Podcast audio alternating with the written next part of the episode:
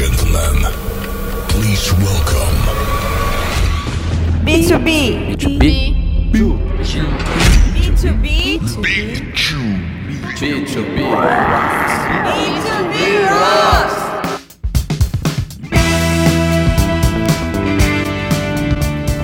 Olá pessoal, bom dia, boa tarde, boa noite. Esse aqui é mais um episódio do podcast B2B Rocks.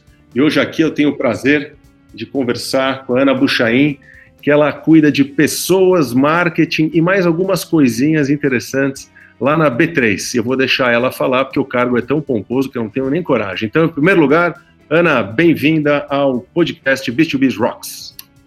Oi, Loeb. Nossa, é um prazer para mim estar no B2B Rocks e, de fato, é, acho que a gente tem tanto assunto para falar, tanto assunto, que se eu ficar falando muito o nome do meu cargo, a gente vai tomar um tempo muito grande do nosso podcast. É, mas brincadeiras à parte, hoje eu estou na B3, a B3 é infraestrutura de mercado financeiro, é uma empresa que cuida é, de tudo que acontece nos bastidores do mercado financeiro, é, de mercado financeiro e de capitais. E hoje eu sou responsável pela área de pessoas, que antigamente a gente chamava de RH, marketing, comunicação e sustentabilidade. Parece uma salada meio louca, mas eu juro que na prática funciona. Olha, é, eu queria aproveitar esse gancho uh, que você junta pessoas e marketing uh, para dizer que muita gente acha né, que a B3 é uma empresa do mercado financeiro, imagino que, em virtude de ser mercado financeiro, processos rígidos e um monte de gente séria trabalhando. E aí eu vou no prédio da B3 e vejo lá uma turma super jovem, vi gente de bermuda. Então eu queria juntar, vai, vamos começar por aí. Muita gente acha que o B2B, o B2B é duro, muita gente acha que o mercado financeiro é ainda mais, e a B3 que junta essas duas coisas é um lugar super humano para se trabalhar. Então já que você junta essas duas cadeiras, por assim dizer, fala um pouquinho, qual é o perfil do profissional, uh, o perfil das pessoas que estão, estavam na B3 e estão na B3 nesse momento tão interessante de transformação digital da, de toda a indústria. Que legal, Web. Você sabe que a B3, na verdade, ela nasceu da junção da BMF Bovespa com a CETIP.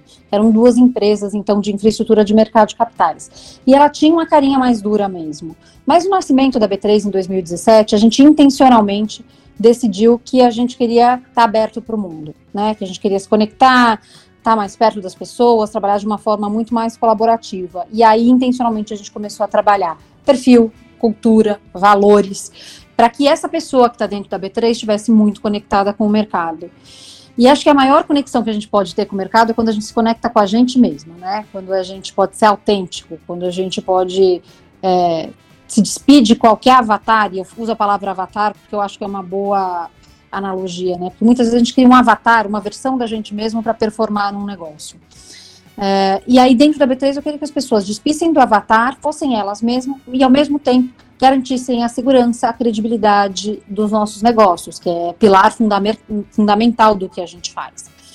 E aí, né, para responder um pouco do, da tua provocação, dá para um B2B ser leve por dentro? É claro que dá. É, aliás, eu tenho dificuldade de entender como alguém consegue sobreviver sem ser leve, sem entender de perto como são as pessoas, de entender qual é a necessidade do seu cliente, porque do outro lado, lá, do B, tem outra pessoa, como você, com interesses, representando aquela companhia. E isso não muda nada a qualidade da tua entrega se você tiver com o cabelo roxo, com o boné virado, com bermuda ou de chinelo. Uh, quanto mais próximo a gente estiver do nosso cliente, quanto mais a gente souber falar da linguagem dele, mais eu vou conseguir desenhar um produto, um serviço que atenda o que ele precisa. E que no frigir dos ovos é isso que eu quero. Que legal, essa, essa sua visão, uma visão humana, e eu sei que você tem estudos uh, não só administração, mas também em, em, não sei se psicologia ou psicanálise. Você começou sua carreira uh, no Citibank, né? Depois na BN, sempre na área de RH. Como que foi essa evolução da sua carreira do RH expandindo para a área de negócios e também para o marketing? Eu confesso que no B2B eu vejo isso acontecer, algo que em bens de consumo nunca vi, mas eu, eu já vi em outras empresas, a TOTUS é um exemplo, Serasa, a Serasa também, onde uma pessoa que tem a responsabilidade do RH acaba se envolvendo muito também com negócios e marketing. Então, como que foi a sua trajetória desde a sua formação até os dias de hoje? É, eu sou, então, administradora de empresas pela USP. É, eu comecei a trabalhar muito cedo. Então, embora eu tenha entrado no mercado financeiro só em 2001, em 97, quando eu entrei na faculdade, eu já comecei a trabalhar. E eu experimentei muitas áreas diferentes. Então, eu trabalhei na Bullet, aí depois eu trabalhei uma consultoria de qualidade industrial, que eu dava aula de estatística em chão de fábrica. Olha que loucura. Depois eu trabalhei na Bristol Myers Squibb e trabalhei no Lloyds Bank.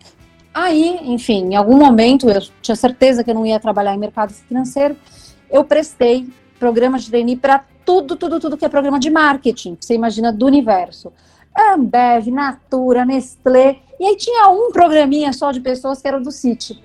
E aí eu passei em alguns programas, inclusive do City, e eu acabei é, deixando o coração falar, embora eu já tivesse uma paixão resguardada por marketing.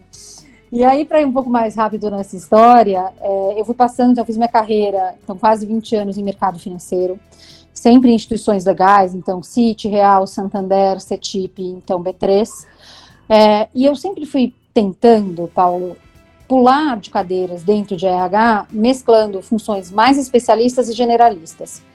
E eu acho que isso foi me dando um gancho de entender do negócio, entender o que as pessoas precisavam, qual era a lógica, como funcionava e como não funcionava. E aí, quando eu, enfim, assumi a cadeira da B3, um dos meus projetos prioritários foi o projeto de cultura. E aí fica muito fácil migrar para um marketing B2B, porque quando a gente está falando de um, de um marketing mesmo B2B, como a gente não é super intensivo em mídia, em campanha, é, a gente não, não usa os meios tradicionais de comunicação que um B2C usa, é, como eu tinha um braço muito, muito, muito forte de cultura, foi muito fácil falar de marca. E daí é um pé para falar de marketing. Então, eu acho que foi uma transição muito natural. E começar a falar de sustentabilidade de negócio foi só concretizar alguma coisa que eu já estava muito perto, mas como um liaison de pessoas. Então, eu acho que eu consegui juntar nesses 20 anos de carreira uma leitura muito boa do que é o mercado financeiro, como opera, como se desenvolve, quem, quais são os ecossistemas, como a gente se move. Acho que a cadeira de pessoas me deu uma visão muito humana, assim, de capacidade de interlocução, de negociação, de relação de interdependência entre as partes, que eu acho que no mundo B2B funciona muito bem que é a questão da parceria, como você se comunica com o seu cliente, como que você estabelece com ele programas de desenvolvimento e comunicação que fazem sentido para o negócio dele. Então, a gente vira um, um B2B2C em medida que a gente é um braço para esse, esse cliente que está do nosso lado. É, e aí, então, foi um processo muito natural falar disso. E eu queria muito que a experiência que meus clientes tivessem tivesse um alinhamento com o que os meus funcionários tivessem. É aquela coisa bem McDonald's, né? É, é, clichê e tudo mais, mas eu quero que todo mundo que tenha algum contato na B3, com qualquer ponto de contato que tenha, tenha o mesmo tipo de experiência. E aí, para né, tentar resumir, eu quero que as pessoas entendam que elas têm um ambiente de abertura e colaboração, que elas podem falar, trocar, desenhar, rasgar, errar, voltar, subir, descer, mas que elas consigam colaborar de verdade e que ao mesmo tempo a gente tem um ambiente que é um ambiente de desenvolvimento, em que a gente aprende, em que a gente cresce, sem abrir mão, obviamente, de segurança, solidez, integridade, mas isso já é natural de qualquer bolsa, né? Que legal essa, essa, essa carreira que você desenvolveu, acho que podia servir como exemplo para pessoas que estão nos ouvindo e que não imaginavam né, que existisse tanto espaço, não só no mercado financeiro, mas principalmente na B3. Você pode falar um pouquinho desse processo de transformação que vocês estão vivendo, mudança inclusive física da sede? Tá assim, tá nesse momento em que a gente está vivendo uh, subidas e descidas do mercado financeiro, eu vejo que vocês já estão numa revolução aí há muito tempo, né? O que está rolando aí no centro de São Paulo? Conta pra gente aqui. É, o centro está em ebulição. O centro é pop, né, Paulo? É, acho que tem uma coisa muito legal da transformação da B3. A B3 ela tem uma, uma market share é, muito grande na maior parte dos negócios que ela opera, mas é um negócio que tem competição, que é uma competição global. Mas no Brasil, de fato, ela sempre foi vista como uma empresa mais dura, uh, mais pesada e que tinha uma capacidade de falar muito não para quem pedia, para quem atendia. Quando a gente fez a fusão das companhias, é, a gente entendeu que a gente precisava mudar a forma como a gente se relacionava com o mercado. Que intencionalmente, e eu vou bater bem na história do intencionalmente, a gente precisava estar ao lado do cliente, não num lugar de só regular ou cuidar ou falar não, mas de construir, de desenvolver, é, de moderar, às vezes de mediar interesse é, entre lá, duas corretoras, corretora A quer promover um produto, a corretora B quer outro. Como é que eu aqui dentro uh, do meu negócio atendo as duas, se isso é possível? Muito bem. Então essa questão da, da proximidade, de empatia, de entender ela, entender o cliente, não dá para passar assim que você decida e cria uma urgência de uma mudança cultural. E foi isso que a gente fez. Então a gente revisitou o que era a empresa. A empresa nasceu com uma marca, mas ela, a gente fala que ela nasceu com uma marca e nasceu sem alma. E a gente foi desenvolvendo essa alma. Então a gente entendeu qual era a causa dessa empresa, por que a gente está aqui. A gente definiu os valores. Agora, o diferencial desse trabalho não é fazer a causa os valores, mas é fazer isso tudo virar razão para acreditar. E aí, de novo, intencionalmente, a gente foi mexendo em símbolos, ritos, estrutura, governança é, e qualquer coisa que não tivesse em acordo com a, com a cultura. Até o jeito de atender a gente mudou. Paulo, para que essas coisas passassem a ter aderência ao valor. E aí, é, eu brinco que a gente tem que ser um pouco subversivo, né? Porque tem coisas que você demora um pouco para mudar. Outras coisas são símbolos muito rápidos de mudar e você simplesmente muda e alguém de repente se depara com aquilo e fala, opa, tem alguma coisa estranha aqui nessa companhia que não funciona. Então, eu lembro que quando mudou o presidente, então o Gilson Finkelstein é o nosso presidente hoje, é presidente desde a fusão, é, a primeira coisa que eu fiz foi deslocar a sala do presidente, que era num andar completamente separado da sala dos diretores, e eu peguei uma sala de reunião, a gente reformou a sala de reunião e colocou ele lá dentro, no meio dos diretores, na sala de reunião dos diretores, para estar tá mais perto do grupo, porque ele estava completamente afastado. E as pessoas achavam muito esquisito ele estar tá no meio dos diretores. Mas para a gente, se a gente quer proximidade e colaboração, nada como ter teu presidente ali com a mão no pulso de quem está trabalhando. E a primeira reunião que ele fez, ele fez sentado em cima de um armário, e que era impensável, então, para uma cultura antiga. Então, essa é só uma, uma historinha curta é, para falar como é que a gente começou a mudar as coisas. E aí foi uma coisa na sequência das, da outra. E é legal porque cada vez que você muda um símbolo, um ritual, você cria mais uma razão para acreditar, você ganha mais crédito e mais as pessoas conseguem te questionar de coisas que não estão aderentes àquela cultura. Então, a vestimenta foi isso, né? Você falou que você encontra pessoas de bermuda, etc e tal. Teve uma hora que a gente falou, puta, sabe o quê? Tá na hora da gente mexer com dress code. Se for olhar o guia do dress code das outras companhias, tinha gente mandando alguém colocar uma meia calça pó de arroz. É, entre nós, eu não sei o que é uma meia calça pó de arroz. é uma coisa que minha avó usava. Mas tava lá. E aí a gente partiu de novo de um princípio de open source innovation. Então a gente chamou os funcionários para redesenharem o código de vestimenta. E que na verdade não é um código de vestimenta, ele só. Eu gosto de falar que ele é um sandbox. Ele colocou alguns limites de coisas, porque o resto eu quero que as pessoas sejam quem elas são. Uma perguntinha, que você tem essa, essa energia, essa vitalidade, né? Você tem essa alegria, vamos chamar assim, de, de fazer as coisas tal. É, e, e, você falando até parece que é fácil, mas eu tenho certeza que tem resistência. Conta pra gente aqui quais são as dificuldades e quais são uh, os cuidados e como que você amarra, como que você faz particular essas ideias para elas irem para frente? Porque também eu tenho certeza que muitas tentativas não vão. Então, você meio que vai e depois pede desculpa, ou você alinha com todo mundo, ou você já está há tanto tempo aí que você já sabe por onde caminhar. Como que é esse intraempreendedorismo aí que você tem? Como, como que você consegue navegar nesses mares? E aproveitando uma segunda pergunta, uh, o que, que é o lado B da B3? Também esse movimento que vocês têm falado bastante. Olha, o lado B é uma das coisas mais encantadoras dessa companhia. E eu chego lá daqui a pouco, mas eu vou falar com mais entusiasmo e mais ânimo do que eu estava falando anteriormente. Você tem razão, Paulo. Quando a gente começa a contar a história do que foi, parece que foi muito fácil, que a gente não empreendeu nenhum esforço. Mas a verdade é que eu usei todas as técnicas de negociação, influência e mudança que você pode mudar, pode entender. Então, eu acho que a primeira coisa que, se eu tivesse que fazer um guia do que funciona e do que não funciona, eu tinha que ter o apoio da alta gestão o tempo inteiro. É, então, eu vendi o projeto para o Gilson, que é o presidente, e ele obviamente comprou porque ele entende o valor de ter uma cultura muito sólida. E eu fui falando então com os membros da diretoria executiva para que eles de fato comprassem. E eles foram muito meus sócios nisso. E eu fui trabalhando, Paulo, com o conceito de núcleo duro, né? Então eu tinha um grupo que estava muito próximo é, e acompanhando o desenvolvimento do projeto de cultura e marca, mas eu ia expandindo e retraindo esse grupo em medida do que eu precisava. Então, todas as decisões estavam concentradas nesse grupo executivo, mas eu expandia para grupos consultivos de pessoas que têm influência na organização. Aliás, eu fiz um trabalho que é muito bacana, que a gente mapeou qual é o nível de relacionamento das redes internas. Então, como as pessoas se relacionam, com quem ela conversa, quais são os níveis de confiança que eu tenho dentro da organização. E daí foi fácil mapear as pessoas que tinham mais influência sem ser influência hierárquica.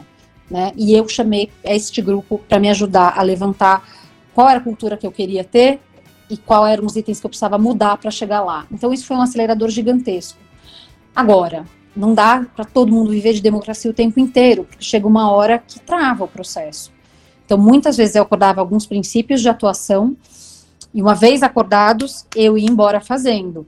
Outras coisas eu entendia que eram, que eram coisas muito simples e singelas que eu podia fazer, e que aí por isso a brincadeira do subversivo, e eu ia lá e mudava. Então, sei lá, tinha uma porta que dava controle de acesso por nível hierárquico, de uma sala para outra. Um belo dia eu cheguei para a pessoa de predial, que é maravilhosa, falei, vamos tirar isso daí? Aí ele falou assim, ah, mas alguém pediu. Eu falei, tudo bem, esse alguém tá aqui? Não tá. A gente acha que faz sentido? Não faz. Então vamos tirar. Eu e ele decidimos, tiramos. Aí não basta tirar a porta, né, Paulo? Tem que ensinar as pessoas a passarem pela porta. E aí foi isso que a gente fez, porque as pessoas antes, mesmo sem controle, ficavam na frente da sala e não entravam, porque tinham medo. Até a gente começar a chamar as pessoas intencionalmente para entrarem na sala, e aí aquilo ali virou uma coisa normal. É, então tem essa um pouco da subversão. E tem a coisa da Assembleia de Mineiro, que eu adoro. Que muitas vezes você vai, você faz o alinhamento um a um na bilateral, e depois, quando você está na grande reunião, você só bate uma tela endereçando o ponto de dor de todo mundo para que isso não vire uma, um grande, uma grande rebelião contra a ideia que pode ser boa ao mesmo tempo você tá, eu estou mudando as ideias, né? Em medida que eu escuto as pessoas e que eu vou desenvolvendo, que eu cuido do ponto de dor de cada uma delas, a gente vai mudando. E isso vale para dentro e para fora, Paulo. A gente aprendeu a fazer as coisas assim. Então, muitas vezes a gente se organiza como companhia conversando com um coletivo de clientes, porque é muito importante quando a gente está falando do desenvolvimento de um produto. Mas a gente também consegue sentar e conversar com o cliente individualmente para atender uma particularidade ou um serviço, um produto que esse cara precisa. Então, por isso que é legal ter pessoas em marketing junto comigo, porque eu consigo dar consistência interna e externa que eu estava te falando. Agora, para falar do lado B, que é um lado que é, que é muito bacana, e vocês nos ajudaram a chegar lá, é, toda mudança tem que vir de dentro, né, Paulo? Como vocês nos ajudaram a, a nomear essa sensação. A B3 é uma companhia que ela trabalha com múltiplos stakeholders, como todas, mas a gente tem uma relação muito forte com todos eles, a gente tem um ecossistema muito vivo. E aí, durante a, a pandemia, é, eu falo que a pandemia não mudou absolutamente nada, ela só exagerou todas as crises que a gente já vivia, dentro e fora das organizações. A, a B3 entendeu que ela precisava atuar é, mais intencionalmente em algumas pontas. Então, a gente se organizou rapidamente num grupo de gestão de crise, uh, no começo da pandemia, e a gente teve quatro frentes importantes de atuação. Uma que era a segurança das nossas pessoas, seja da segurança física de separar o grupo de risco rápido, de mandar para casa, ou colocar todo mundo em trabalho remoto. Hoje eu opero, imagina, em 95% de trabalho remoto. Mas essa parte foi muito fácil, porque a gente já fazia trabalho remoto há dois anos atrás, dentro dessa transformação cultural que eu tinha mencionado anteriormente. Mas a gente começou a entender que a gente tinha um papel além disso, que era falar de saúde mental cuidar de saúde mental, e que é uma coisa que pouquíssima gente está vendo. Mas se a gente não cuidar do aspecto mental, a gente não vai ter gente para trabalhar amanhã, Paulo. Isso eu tô falando Brasil, tô falando do mundo. Se as pessoas, a gente não tiver as pessoas muito bem cuidadas, as pessoas não vão aguentar, porque a gente não tem perspectiva, a gente não tem uma visão de quando isso acaba. Então as pessoas precisam estar sólidas por dentro para aguentar o que está vindo. O segundo pilar que a gente começou a trabalhar foi muito da continuidade do negócio. A B3 tem um serviço essencial para a sociedade brasileira. Se para a B3, para a economia. Então, para a gente era vital manter essa operação funcionando. E a gente começou a entender como é que a gente cuidava da operação dos clientes do negócio para que isso funcionasse. Depois veio um pedaço muito importante e que a gente fez através do B3 Social, que é o nosso braço de investimento social, que é a doação para a sociedade, daquilo que é urgente e importante, daquilo que é uma doação imediata de recursos para hospitais ou recursos para alimentação, até um programa perene de ajuda e desenvolvimento de parceiros, por exemplo, como dar crédito para microempreendedores, que é super, super bacana. É, e é legal contar um pouco mais depois da doação desse lado B da B3, porque, como eu mencionei antes, a gente não faz nada sozinho. Então, a gente chama para participar dessa ação os nossos funcionários, as famílias, os clientes, para que isso tenha mais força. E o quarto pilar foi, de fato, sustentabilidade financeira, né? Porque tem muita companhia que aderiu a muito movimento no começo da crise que não está conseguindo se sustentar. Então, o nosso trabalho foi um trabalho mais de bastidor. É como é que a gente se estrutura agora, no começo da crise, para que a gente tenha caixa e condições de, de fazer a manutenção do nosso time até passar essa pandemia, garantindo produtividade. Então, lá do B3 é uma série de ações e conversas que a gente teve e que passaram por o pilar da crise, mas que já estavam no nosso DNA. Que é como é que a gente fala com as famílias, como é que a gente envolve as famílias nas ações que a gente está fazendo, como é que a gente cuida da saúde e faz um diálogo com as famílias. Então a gente fez uma série de lives, a gente ainda é, tem, a gente está até pensando em fazer isso uma coisa quase permanente, em que a gente faz uma live voltada aos nossos funcionários, mas a gente abre para a família e para o público em geral para falar de assuntos que são completamente fora do radar da B3. Então eu tive uma live super legal com o Dr. Drauzio Varela para falar da pandemia. E a gente acabou falando de depressão no mercado financeiro.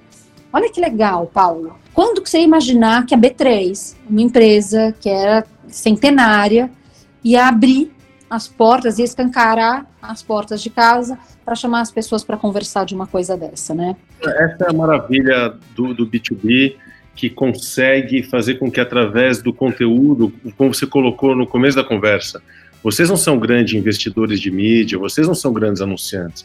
Você usa outras ferramentas, né, como engajamento, como abrir literalmente as portas de casa para as pessoas entenderem o que, que, rola aí.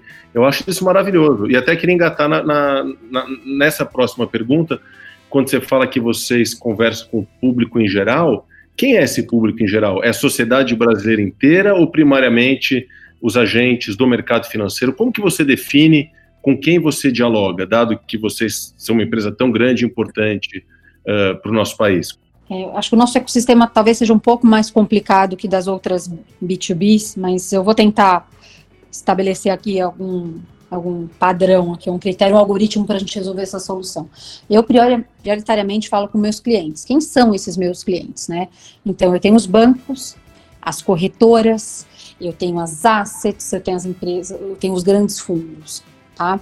Esses são clientes primários. Eu também tenho, obviamente, as empresas que estão listadas dentro da companhia. Então, essa é uma primeira camada de pessoas com as quais eu falo e me relaciono muito.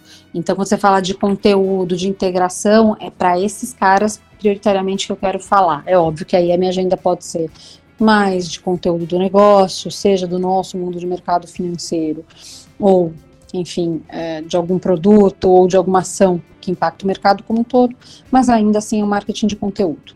Depois eu tenho uma segunda camada que é igualmente é, importante, em que eu tenho todos os reguladores. Né? A, a B3 trabalha com reguladores muito fortes e eu preciso dar clareza e transparência do que a gente está fazendo no mercado para esses reguladores. Então, tem uma interação com o Bacen, interação com o CVM, Detran, porque esses são, então, os reguladores estão perto da gente. Tem também as associações, Paulo, porque as nossas associações no mercado financeiro também são super relevantes. Então, você tem Ambima, MEC, APMEC, ABAC, eu posso nomear uma lista aqui e a gente vai cansar IBGC, mas essas associações são super, super importantes. Por quê? Porque é onde eu faço as discussões do mercado, é onde a gente amplia conhecimento uh, e ajuda no fomento e amadurecimento dos mercados. Então, a gente tem, por exemplo, um congresso maravilhoso de mercados de capitais que a gente faz em parceria com a Ambima, que é maravilhoso, em que a gente traz conteúdo muito de ponta, de mercados muito maduros financeiros, e a gente promove. Então, é uma discussão aqui. Então, também é um público com o qual eu me relaciono muito. Agora, eu também falo com a sociedade em geral. Eu tenho todo o, o, grupo de investidores, então o meu trabalho com RI é um trabalho muito, muito forte, porque daí eu falo com dois chapéus, né? Eu falo como então uma empresa de capital aberta, uma das poucas true corporations brasileiras, então a gente tem capital pulverizado, então a gente tem uma conversa muito clara com o RI, e que é uma porta de entrada para que as pessoas conheçam, para criar a reputação da companhia. E obviamente eu também tenho um trabalho muito importante em sustentabilidade e com todos os atores do, da sustentabilidade. Então eu, por exemplo, eu sou conselheira do Pacto Global é, da ONU, é, aqui no Brasil, obviamente. E essa também é uma das instituições com as quais eu falo. Então, esse é o público que eu estou mais próxima, a princípio, né? Então, também os braços de, de, de Banco Mundial, IFC, uh, Sustainable Stock Exchange. Então, é um mundo tão maluco e é tão grande, é tão intenso que eu preciso muitas vezes tentar fazer o impossível, que é ter uma mensagem uníssona para um público muito amplo e conseguir customizar onde é o meu nicho, né? Então, muitas vezes. É, e, além disso tudo, eu vejo o seu esforço genuíno de, além disso tudo que você faz, você tem um papel muito importante em diversidade e inclusão é, de profissionais, de pautas, né? De que tipo de uh, uh, movimentos você participa, com quem você fala, como você se alimenta e que tipo de impacto você cria nesse assunto sempre importante, mas nesse momento em que a gente fala, por tudo que está acontecendo no mundo, ainda mais. Por onde que você anda uh, nessa pauta? Nossa, isso é, é, muito legal, porque a Bolsa do Brasil, por ter esse, essa, esse ecossistema tão complexo como a gente tem, a gente é visto como indutor de comportamento de mercado. E aí, quando você fala de diversidade, representatividade e inclusão, não dá para a gente não ser exemplo, né, Paulo? É, então, imagina, neste lugar que a gente está, que é um hub entre todos esses atores, eu tenho um papel muito sério de começar a induzir prática de mercado. E aí, de novo, o movimento começa por dentro. E esse também é o lado B da B3 da gente falar de diversidade e inclusão de um lugar muito sério, que é garantir representatividade em todos os níveis hierárquicos e a liberdade para que as pessoas possam ser quem são, sem é, medo de assédio, né? Livres de assédio, criar um ambiente livre de assédio. E aí eu estou falando desde a entrada de profissionais até o meu conselho, e que a gente faz parte também, a gente tem um conselho já que é diverso, a gente tem algumas certificações, então a gente acabou de assinar agora é, um selo que a gente recebeu, que é Women on Board, são poucas companhias no Brasil que tem, que são empresas que têm mais de duas mulheres no conselho, a gente é signatário do, do WEP, né, do Women Empowerment Principles, a gente faz Ring the Bell for Gender Equality, e a gente está nesse momento falando com todo mundo. É, eu tenho um trabalho de diversidade dentro da B3 que a gente também tem uma coisa de contexto, né, Web, que eu gosto muito da gente entender onde a gente está e o que a gente pode fazer. A gente dentro da companhia entendeu que, embora a gente seja indutora de comportamento, a gente não ia ainda ser muito forte no advocacy dos temas, mas que a gente seria exemplo e que a gente induziria pelo exemplo. É, então, uma vez que a gente tenha feito esse acordo, esse princípio, a gente fez cinco grupos de interesse dentro da companhia e esses grupos definem quais são as dores que eles querem trabalhar na companhia e como eles vão fazer. E aí, uma vez estabelecido esse grupo, a gente consegue ir para fora. Então, a gente, de novo, está ligada a, ao Pacto Global da ONU, a ONU Mulheres, a, a gente tem conversado muito e está muito próximo da Zumbi do Palmares, faz a inclusão de negros no mercado de trabalho, é uma faculdade que trata muito seriamente o assunto étnico-racial e com muita propriedade, a gente está perto deles, a gente, e aí a, a partir disso a gente criou um programa de inclusão, a nossa comunidade LGBTQIA+, é uma comunidade super, super forte e a gente se alia, então, com o grupo do mercado financeiro, que é o Outstand, e que faz não só a promoção né, e o desenvolvimento da, das pessoas LGBT, mas também ela ajuda muito o entorno, as pessoas que muitas vezes estão marginalizadas e que a gente precisa trazer para mais perto e a gente precisa cuidar.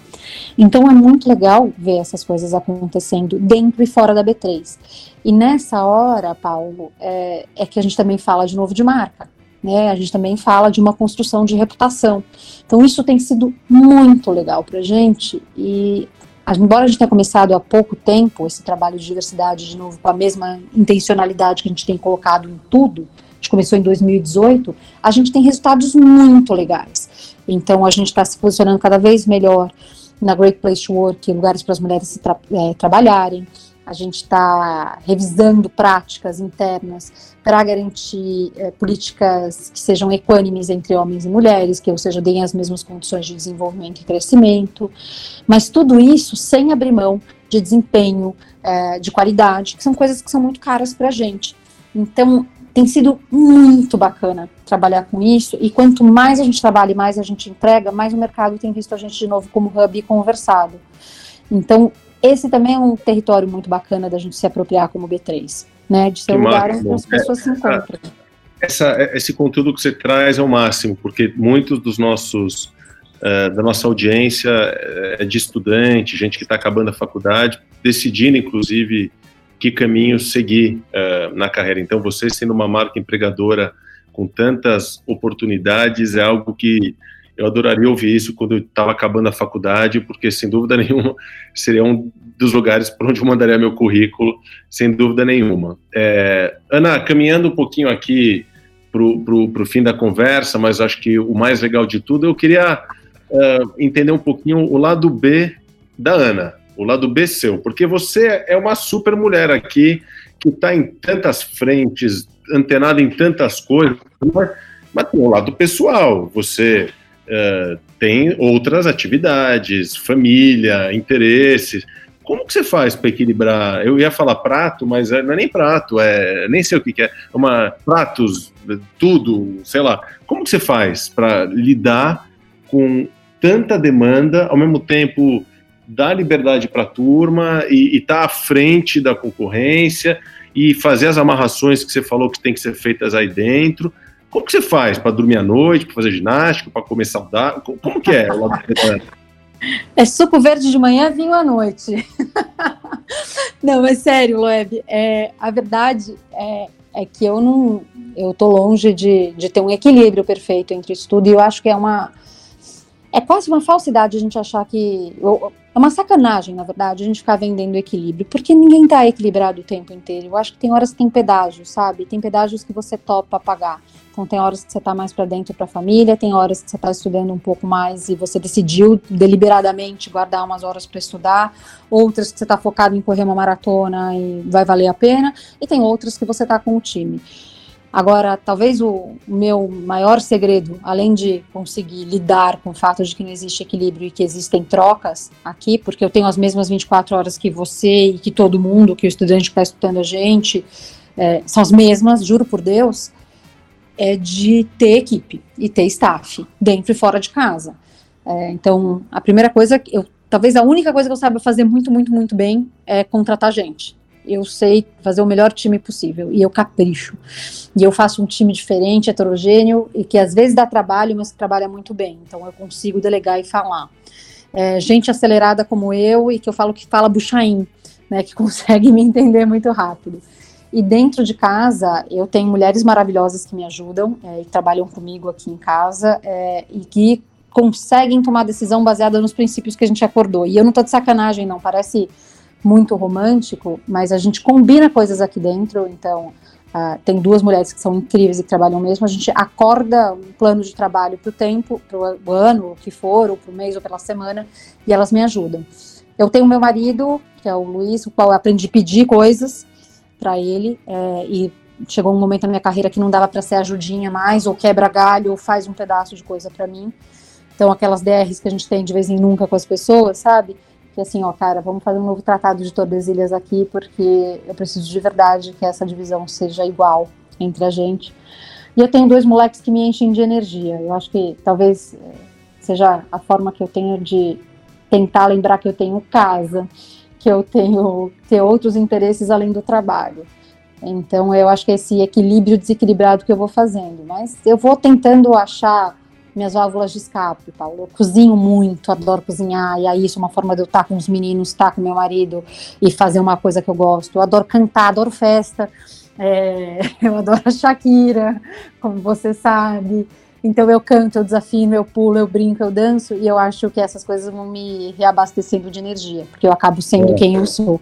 Eu não ia comentar, mas é, se for da Shakira, realmente, a gente teve a oportunidade de estar num evento, João WPP, você deu um show lá, ganhou o primeiro lugar, parabéns, realmente, é mais uma, é mais uma das habilidades. Mas olha, achei muito legal isso que você falou, porque não existe segredo, não existe equilíbrio perfeito, também falo é, exatamente o, que você trouxe aqui. Também tenho filhos pequenos, é, essa coisa de ajudar em casa, essa palavra eu rapidamente aprendi que não tem nada a ver, não é ajudar, é minha obrigação aqui dividir as tarefas, é, e é por aí também. Tem hora que eu estou mais próximo, tem hora que não dá, e a gente vai equilibrando como consegue. Eu adorei o que você falou. E eu faço isso também, né? O suco verde de manhã, o vinho à noite, toca o pau, né? Acho que e, e ter gente boa junto e, e a possibilidade de ter boas conversas como essa. Olha, Ana, quero agradecer, já que é mais um prato para você equilibrar esse podcast aqui, não quero atrapalhar seus outros afazeres, então quero te agradecer mais uma vez pelo seu tempo, pela sua abertura, pela sua honestidade uh, e essa possibilidade que você consegue rapidamente articular uh, as ideias de uma maneira fácil de entender, didática e super inspiradora. Então, mais uma vez, em nome aqui do podcast B2B Rocks de todo mundo que está ouvindo, muito obrigado e deixa aqui sua palavra final, aquele segredo da B3 ou aquela dica inspiradora para essa turma que está nos ouvindo. Olhe para a câmera da verdade e dá aquela sua dica matadora para finalizar com chave de ouro, sem combinar, te colocando no fogo aqui. Vamos lá. Sem combinar. Olha, a melhor coisa que eu posso te falar é, gente, tem que ser divertido. Porque se não for divertido, não vale a pena. Então, cria uma maneira de qualquer coisa que você esteja fazendo ser divertido. Todo mundo tem que comer todos os dias. Pode falar palavrão, né, Paulo? Pode. Todo mundo tem que comer todos os dias um sanduíche de merda para fazer o seu trabalho. Seu trabalho em casa, seu trabalho na academia, seu trabalho na escola, seu trabalho no emprego, seu trabalho em qualquer canto. Todo mundo tem que estar disposto a comer seu sanduíche de merda. Se a gente faz isso com alegria e com leveza, a gente consegue ir muito mais longe.